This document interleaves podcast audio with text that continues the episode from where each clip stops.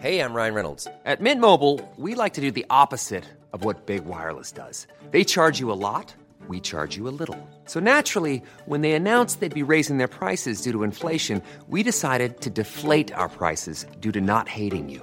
That's right. We're cutting the price of Mint Unlimited from $30 a month to just $15 a month. Give it a try at mintmobile.com slash switch. $45 upfront for three months plus taxes and fees. Promo rate for new customers for limited time. Unlimited more than 40 gigabytes per month. Slows. Full terms at mintmobile.com.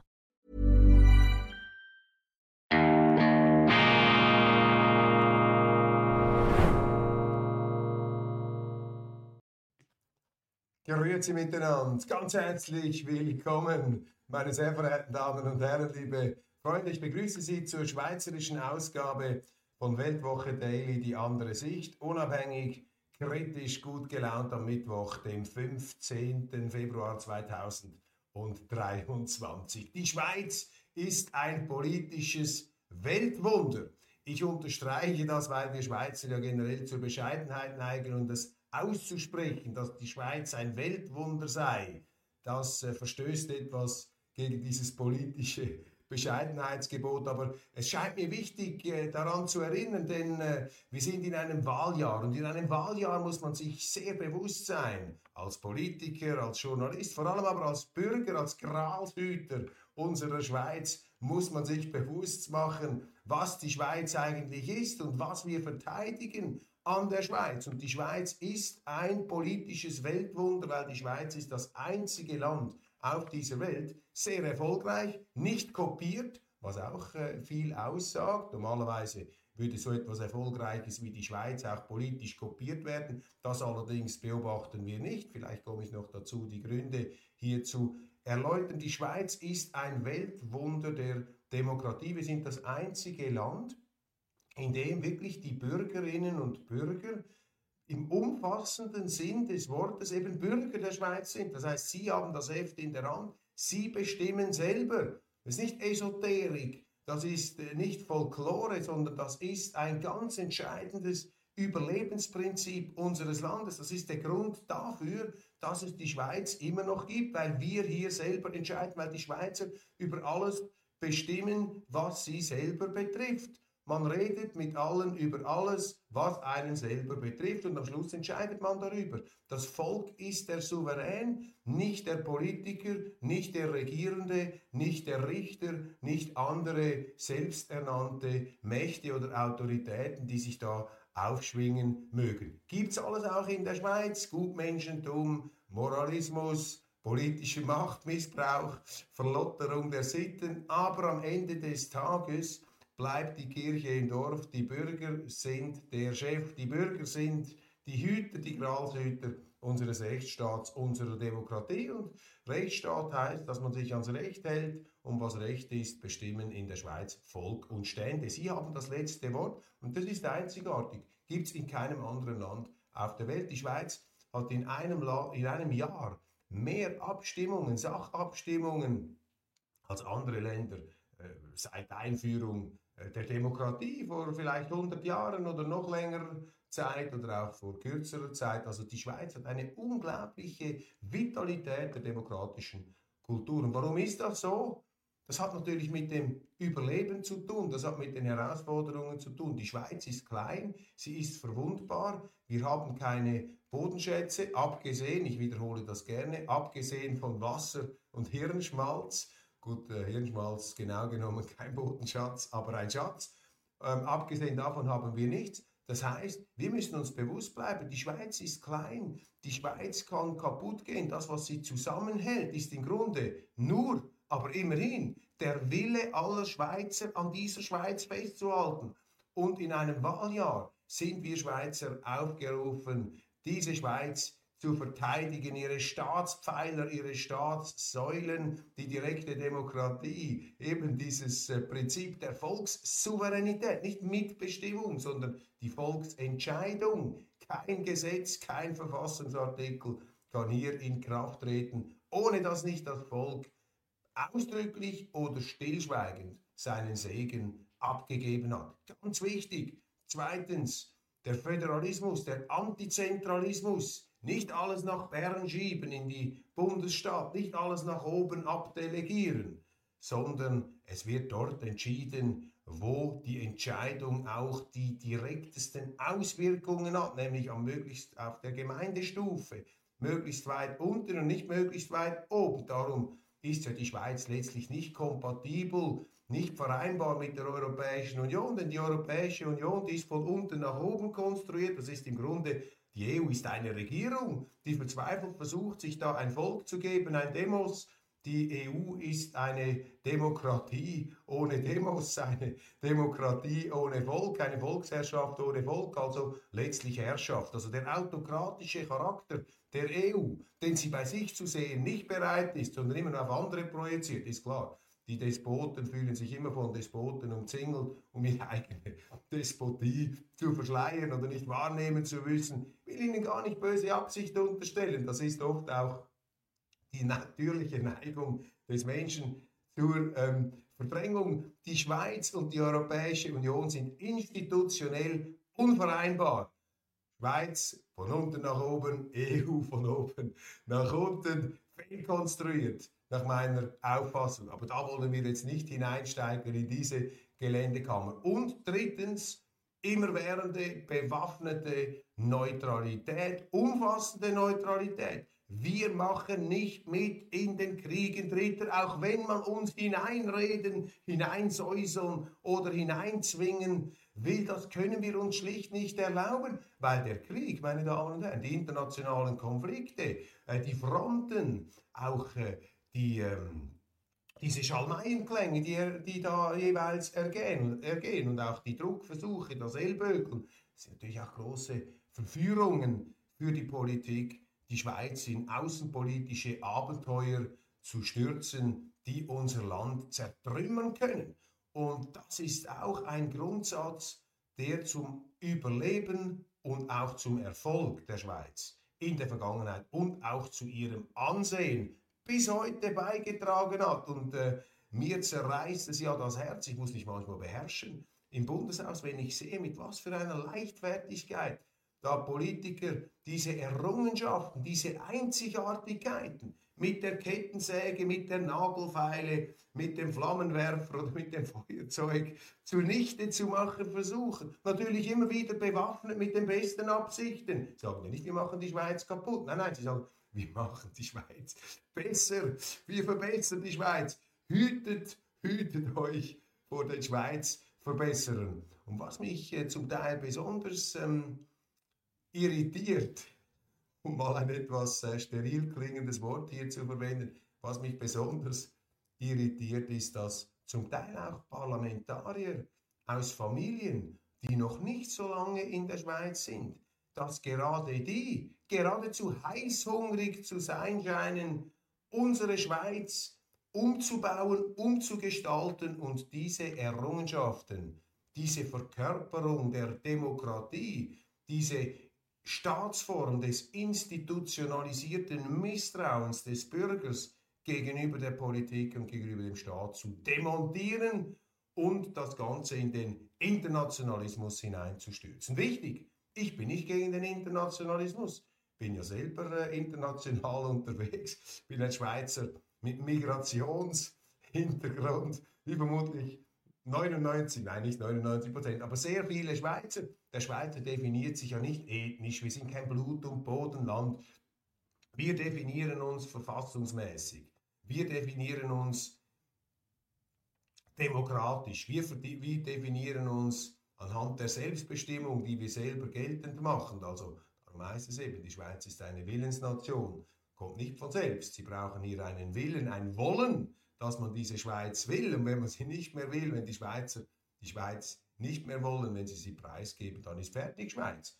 Weil ähm, gibt zwar große Sehnsüchte da draußen und vielleicht übernimmt dann jemand auch die Rechtsnachfolge der Schweiz, aber wenn wir hier den Willen verlieren, dann ist der Ofen aus, dann äh, sind die Lichter gelöscht, ja, dann ist fertig Schweiz. Müssen wir uns ähm, bewusst machen. Und jetzt in dieser äh, Zeit, in dieser brenzligen Zeit, in der wir sind, auch nichts Neues unter der Sonne, gab es immer wieder. Wir kommen einfach aus wohlstandsverwahrlosten Zeiten, gerade meine Generation.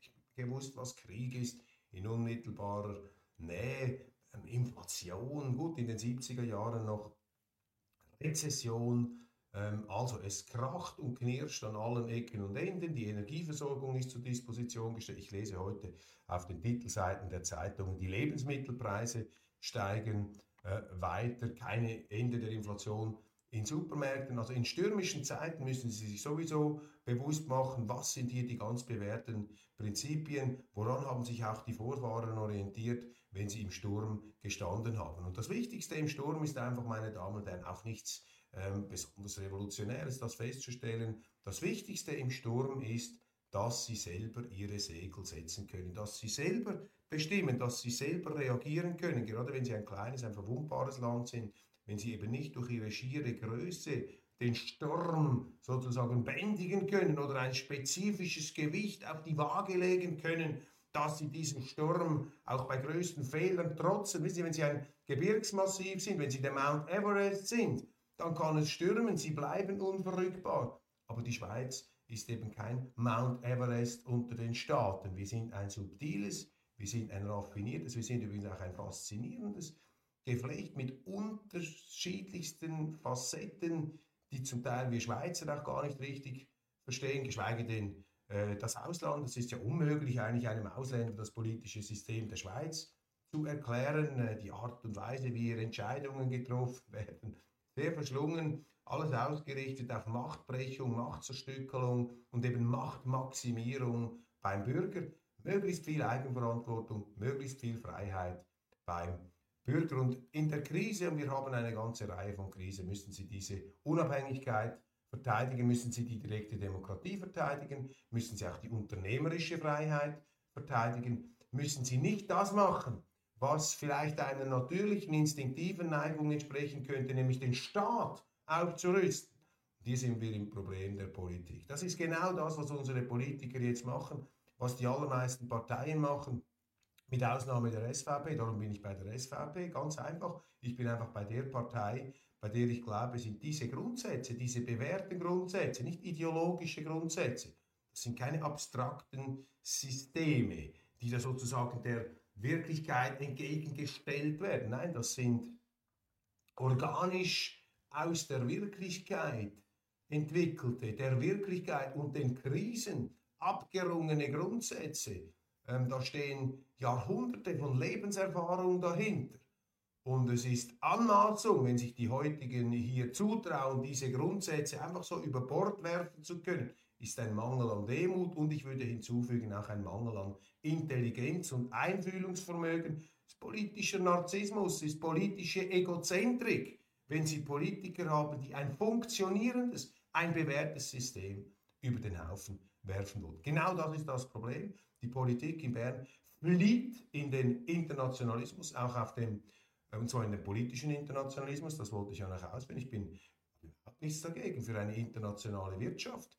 Das müssen wir. Wir sind viel zu arm in der Schweiz, um bei uns selber stehen zu bleiben. Wir müssen in die Welt hinaus. Natürlich, die Globalisierung, der Freihandel, das ist für die Schweiz etwas ganz, ganz Wichtiges. Die friedliche Koexistenz, die Märkte in Amerika, in Europa, in Afrika, Asien, Russland, China, das ist wichtig und ähm, für ein kleines Land, das eben auf den Export stark ausgerichtet ist. Nichts gegen diese grenzübergreifende wirtschaftliche Tätigkeit. Aber, und jetzt kommt das große Aber, damit die Schweiz diese Weltoffenheit auch wirtschaftlich, aber auch zum Beispiel humanitär, internationales Rotes Kreuz oder auch politisch, Stichwort Neutralität, Friedensstiftung, ausspielen kann, müssen wir der Versuchung widerstehen, uns politisch anderen Mächten anzuschmiegen und zu unterwerfen. Das Entscheidende, die wesentliche Erkenntnis aus der schweizerischen Geschichte meines Erachtens ist, dass alle unsere Vorfahren immer versucht haben, diesen Handlungsspielraum der Schweiz maximal auszugestalten. Natürlich waren wir immer Zwängen ausgesetzt. Natürlich waren wir immer auch gezwungen, uns anzupassen. Klar, natürlich, opportunistisch, auch den Umständen geschuldet. Aber das Urmotiv war stets die Vergrößerung des eigenen Handlungsspielraums. Und das ist ja die ganz große Botschaft unserer Bundesverfassung, die vor 175 Jahren äh, den modernen schweizerischen Bundesstaat intronisierte, institutionalisierte.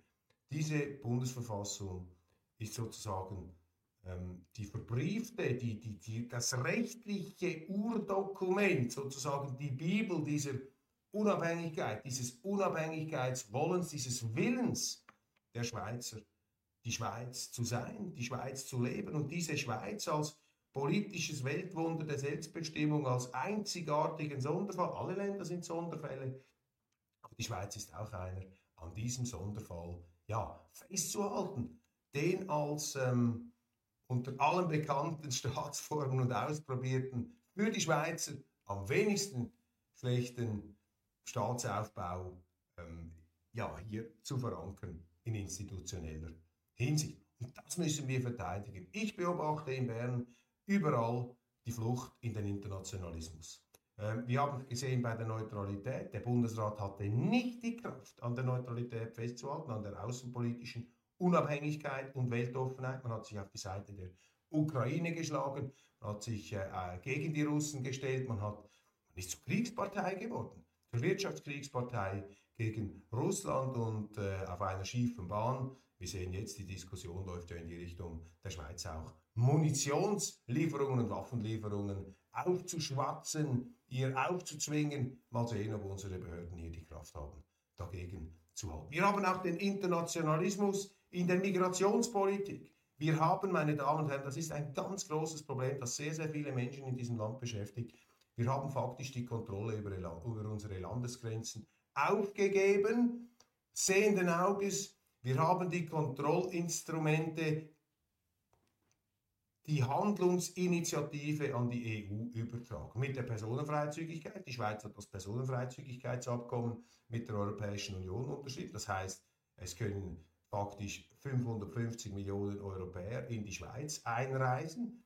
Ähm, und nicht nur, wenn sie einen Arbeitsvertrag haben, sie können auch hier hinkommen, um Arbeit zu suchen. Wenn einer nichts findet, dann lassen wir ihn ja nicht auf den Straßen verhungern. Also die Durchlässigkeit auch in den Sozialstaat ist groß. Und wir beobachten, dass diese Personenfreizügigkeit ähm, ein Verlustgeschäft ist für die Schweiz. Sie hat die Schweiz weniger produktiv gemacht. Sie hat zu einer massiven Verteuerung der ähm, Preise geführt, der Immobilienpreise. Und sie hat auch zu einer verschärften Belastung des Sozialstaats geführt. Ist einfach ein Verlustgeschäft, diese Personenfreizügigkeit, weil sie das bewährte alte Zuwanderungsprinzip der Schweiz eigenverantwortlich, Klasse statt Masse, Qualität statt Quantität durch das Gegenteil ersetzt hat. Jetzt haben wir einfach hier einen ungebremsten Zustrom und die Interessen der Europäischen Union überwiegen die Interessen unseres Landes und das, was wir erleben im Bereich der Personenfreizügigkeit, das ist nicht mehr gesund, das ist ungesund. Das Ganze wird ergänzt durch einen zweiten Kontrollverlust, nämlich im Asylbereich. Auch da ist die Schweiz nicht mehr in der Lage, meine Damen und Herren, ihre eigenen Probleme zu lösen. Wir haben diese institutionell gescheiterten, man muss das hier einfach in aller Deutlichkeit aussprechen, die institutionell gescheiterten Abkommen von Schengen und Dublin, die haben wir unterzeichnet. Und das heißt, dass die Grenzen offen sind, die Zollhäuschen abgeschafft, vor allem bei unseren Nachbarn, das ist wichtig. Und zweitens, dass wir im Asylbereich, Stichwort Dublin, auch die Regie abgegeben haben. Und beide Abkommen funktionieren nicht. Dublin ist die totale Fehlkonstruktion. Dublin besagt, dass alle Außenstaaten der EU, also an den Außengrenzen, dass die jeden Flüchtling, jeden Asylsuchenden registrieren müssen und auch verantwortlich bleiben, wenn der irgendwie wegreist kann man den theoretisch in dieses Anrainerland zurückbringen. Und das ist natürlich eine Struktur, die nie funktioniert hat, denn es ist ja nicht im Interesse ähm, der Griechen, der Italiener, zum Teil auch der Ungarn, ähm, all diese Flüchtlinge zu registrieren, weil dann bist du am Schluss ja der Dumme im Umzug, du registrierst alles, du sicherst für die anderen die Außengrenze. Viele dieser Migranten, die wollen ja ähm, nicht mehr raus, raus aus Europa, sie wollen in andere Länder wir haben beobachtet in Italien, die stecken einfach diese Afrikaner, ohne sie zu registrieren, in die Züge. Und wenn dann so einer aussteigt in Zürich, weil er nicht kontrolliert wird auf dem Weg, ja, dann könnte die Schweiz theoretisch den nach Italien zurückbringen. Aber die Italiener sagen, ja, beweist uns mal, dass der aus Italien gekommen ist. Und da haben sie den Salat. Das Ganze ist gescheitert, funktioniert nicht. Das sage nicht ich, das sagen Ministerpräsidenten der EU, zum Beispiel Mark Rutte, Holland, Das ist ja auch das größte Migrationsdebakel, das dort äh, zu beobachten ist. Ähm, nordafrikanische Clans trachten Mark Rütte nach dem Leben, der ist unter Personenschutz.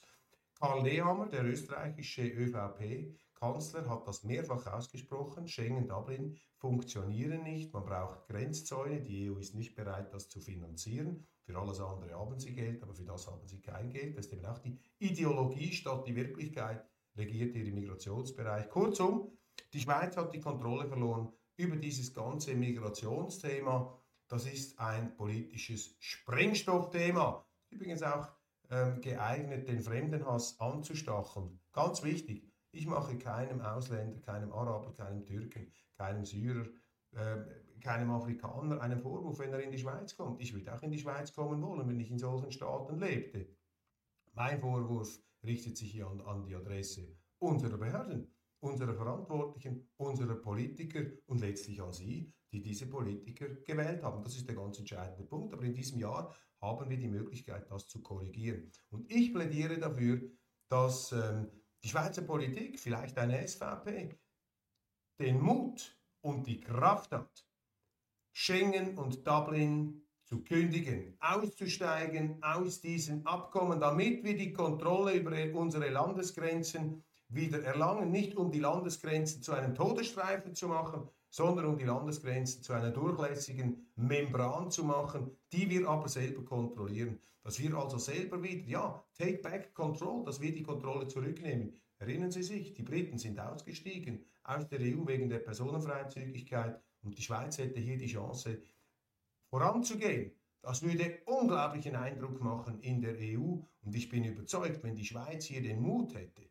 und auch das Rückgrat, diese untauglichen, wirklichkeitsfremden, institutionell gescheiterten Verträge zu kündigen, dann könnte das in der EU wie ein Befreiungsschlag wirken und andere könnten dann nachziehen. Und das wäre für die Schweiz dann wieder einmal, anstatt da überall salbadend und moralisierend aufzutreten, dann wäre die Schweiz wieder wirklich einmal ein Vorbild für Europa, denn die europäische Zivilisation beruht auf Freiheit, auf Wettbewerb, auch auf Systemwettbewerb. Leider ist dieser Wettbewerb öfters auch ins Kriegerische umgeschlagen, aber ähm, wir haben den Wettbewerb als etwas sehr, sehr Positives in unserer Kultur drin und auch da verstößt ja die EU dagegen mit ihrer Monokultur. Das vielleicht das Allerwichtigste im konkreten Politikbereich, aber wenn Sie mein übergreifendes Thema anschauen, äh, für dieses Jahr muss ich sagen, ja, verteidigt die Schweiz, ja zur Schweiz, Verteidigung der Selbstbestimmung, Verteidigung der Weltoffenheit, das heißt aber auch der Eigenständigkeit unserer Demokratie, die nicht die, Demo die, nicht die Neutralität preisgeben darf, die nicht die Kontrolle, den Löffel abgeben darf an die Europäische Union und die auch keinesfalls sich, und das versucht die Politik eben auch in Bern, dass sie sich keineswegs unterjubeln lässt bzw. unterstellen lässt unter europäisches Recht. Diese Bestrebungen laufen, Stichwort institutionelle Verträge, institutionelle Abkommen. Der Bundesrat hat nicht die Kraft der Europäischen Union zu sagen, Entschuldigung, wir können solche Verträge nicht akzeptieren, die die EU zu einem Gesetzgeber in der Schweiz machen, mit EU-Richtern als letzter Schlichtungsinstanz, also der Partei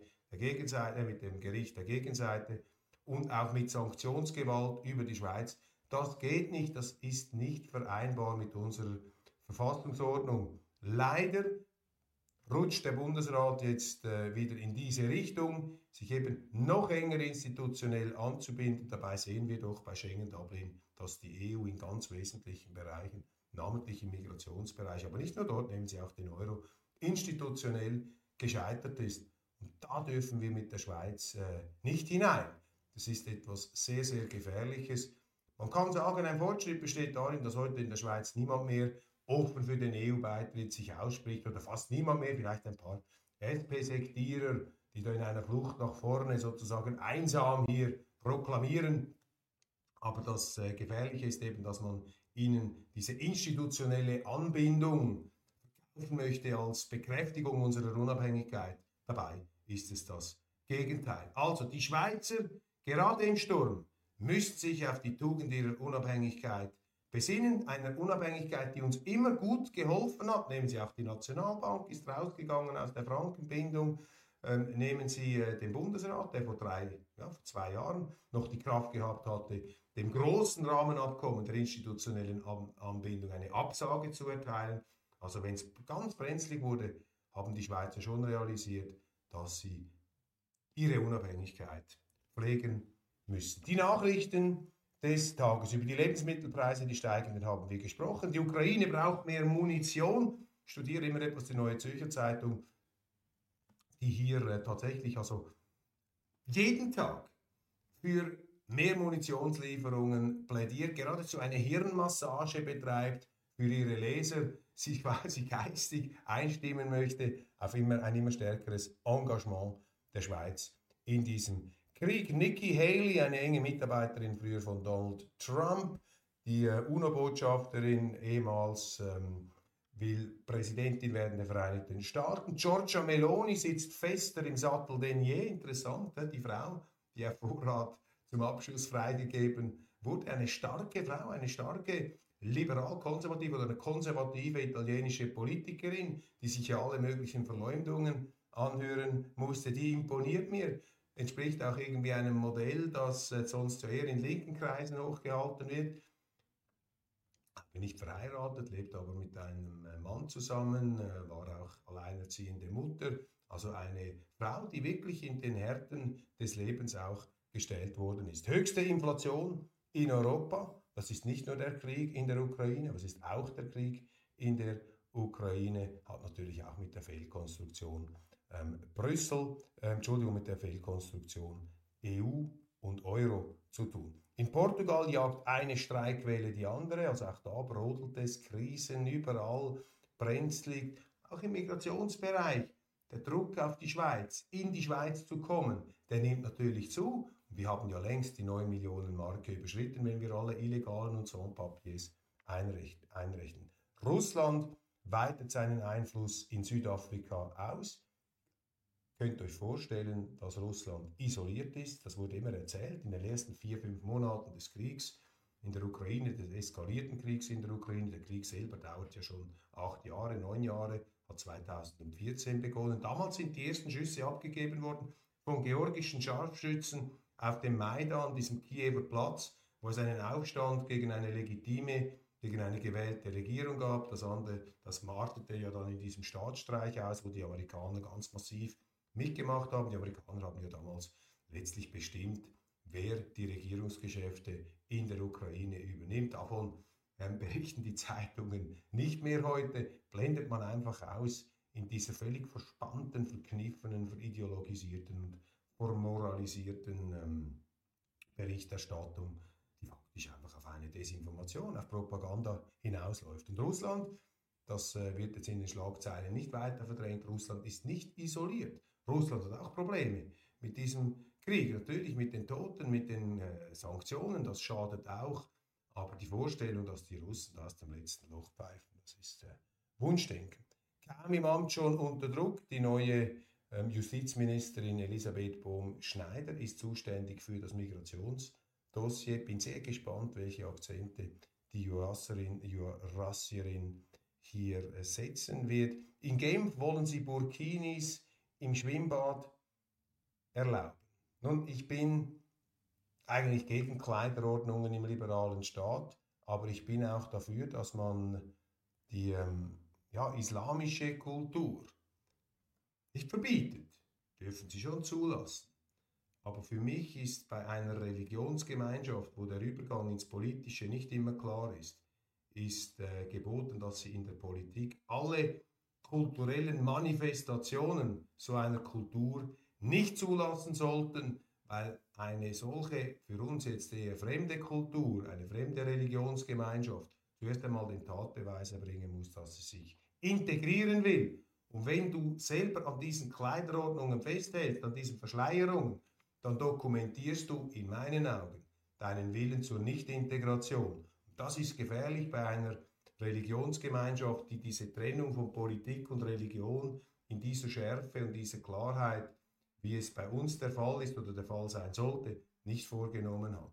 Also diese Kleiderordnungen sind vor diesem Hintergrund etwas anders zu beurteilen. Ich versuche hier meine Intuition zu erklären.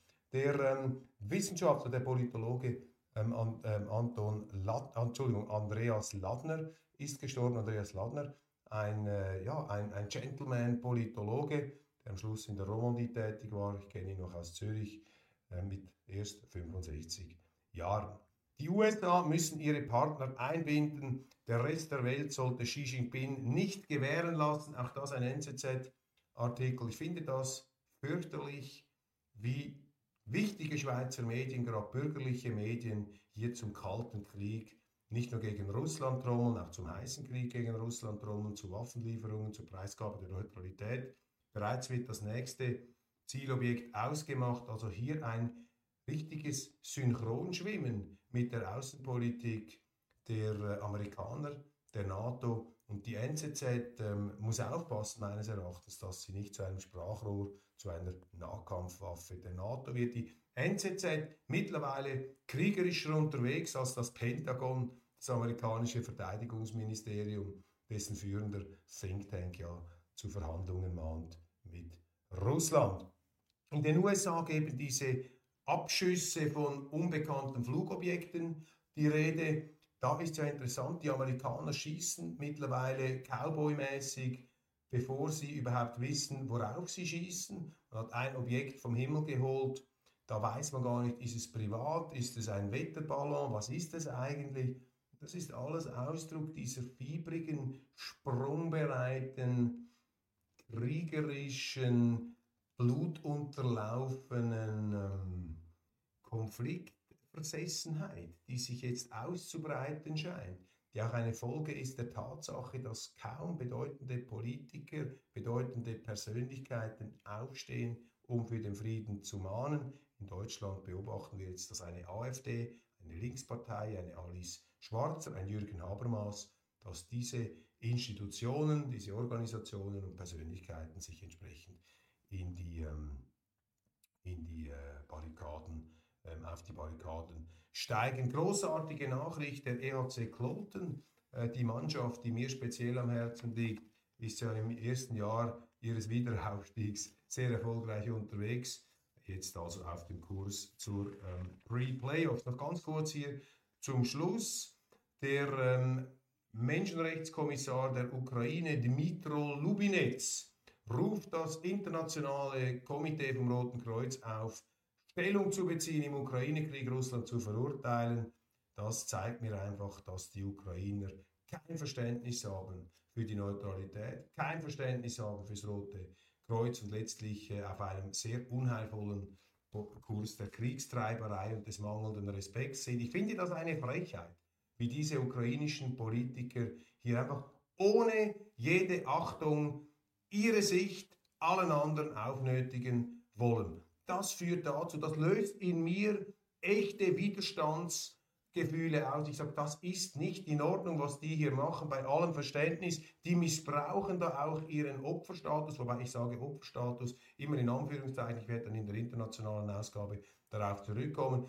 Diese Regierung in Kiew, die letztlich die Rechtsnachfolgerin ist, einer widerrechtlich an die Macht, an die Macht geputschten Regierung. Sie ist gewählt, das muss man zugute halten, klar, aber diese Regierung hat in den letzten Jahren nichts unternommen, um diesen Krieg zu verhindern. Und dieser Krieg hat nicht einfach vor einem Jahr begonnen, der hat vor längerer Zeit begonnen, der hat 2014 begonnen. Der russische Botschafter in der Schweiz, Sergei Garmonin, hat äh, auf Russia Today Deutschland über die Schweiz gesprochen und er sagt, die Beziehungen hätten sich im Laufe des letzten Jahres stark abgekühlt. Alle politischen Fraktionen im Land würden eine offen pro-ukrainische Position einnehmen und tragen die Sanktionspakete der EU mit. So wurden 7,5 Milliarden Franken eingefroren und 15 Immobilien blockiert. Die Politik liebäugelt ja bereits mit der Idee, diese Gelder nicht nur einzufrieren, sondern zu enteignen. Ja, meine Damen und Herren, ich glaube, das war's mit einer allerletzten Ausnahme. Ich möchte mit einer sehr guten Nachricht schließen heute und es gibt eine in den Trümmern von Syrien, von Nordsyrien, in diesen fürchterlichen Erdbebentrümmern hat sich ein Lichtblick ergeben. Es ist nämlich ein Baby, ein weibliches Baby in diesen Trümmern geboren worden. Unter den Trümmern geboren, wie Axios, das amerikanische Portal, meldet a baby girl born under the rubble of her family's home in northern Syria after last week's devastating earthquake is healthy and may soon leave the hospital. Ähm, also das Baby ist gesund, kann aus dem Spital kommen, die Tragik aber mit diesem neuen Leben auch eng verbunden. Die Mutter ist bei der Geburt gestorben und jetzt würde das Baby, das Mädchen, würde ähm, gesäugt, also richtig äh, Breastfeeding, nicht also an der Brust gesäugt von der Frau des, des äh, Spitaldirektors. Ähm, dies äh, einer der raren Lichtblicke unter 35.000 Toten. Eine schlimme Tragödie. Trotzdem sage ich hier, der Ruf in der Schweizer Politik jetzt danach hier erleichterte Visas zu machen, den finde ich falsch. Auch vor dem Hintergrund, dass gerade mit Blick auf die Türkei hier eine europäische Großmacht auch betroffen ist in ihrer Eigenverantwortung. Und wir sollten jetzt nicht einfach wieder auch da den Rechtsstaat aushebeln, einfach unter dem Druck dieser sehr, sehr verständlichen Emotionen. Meine Damen und Herren, das war's von Weltwoche Daily Schweiz. Ich danke Ihnen sehr herzlich für die Aufmerksamkeit und äh, freue mich, wenn wir uns dann morgen wiedersehen. Da darf ich Ihnen die neue Ausgabe der Weltwoche vorstellen. Machen Sie es gut, einen schönen Tag und nicht verpassen die internationale Ausgabe gleich im Anschluss.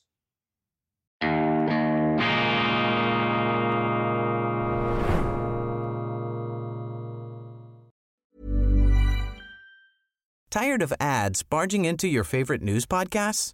Good news. Ad-free listening is available on Amazon Music for all the music plus top podcasts included with your Prime membership.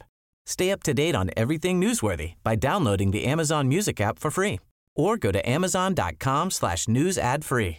That's amazon.com slash news ad free to catch up on the latest episodes without the ads.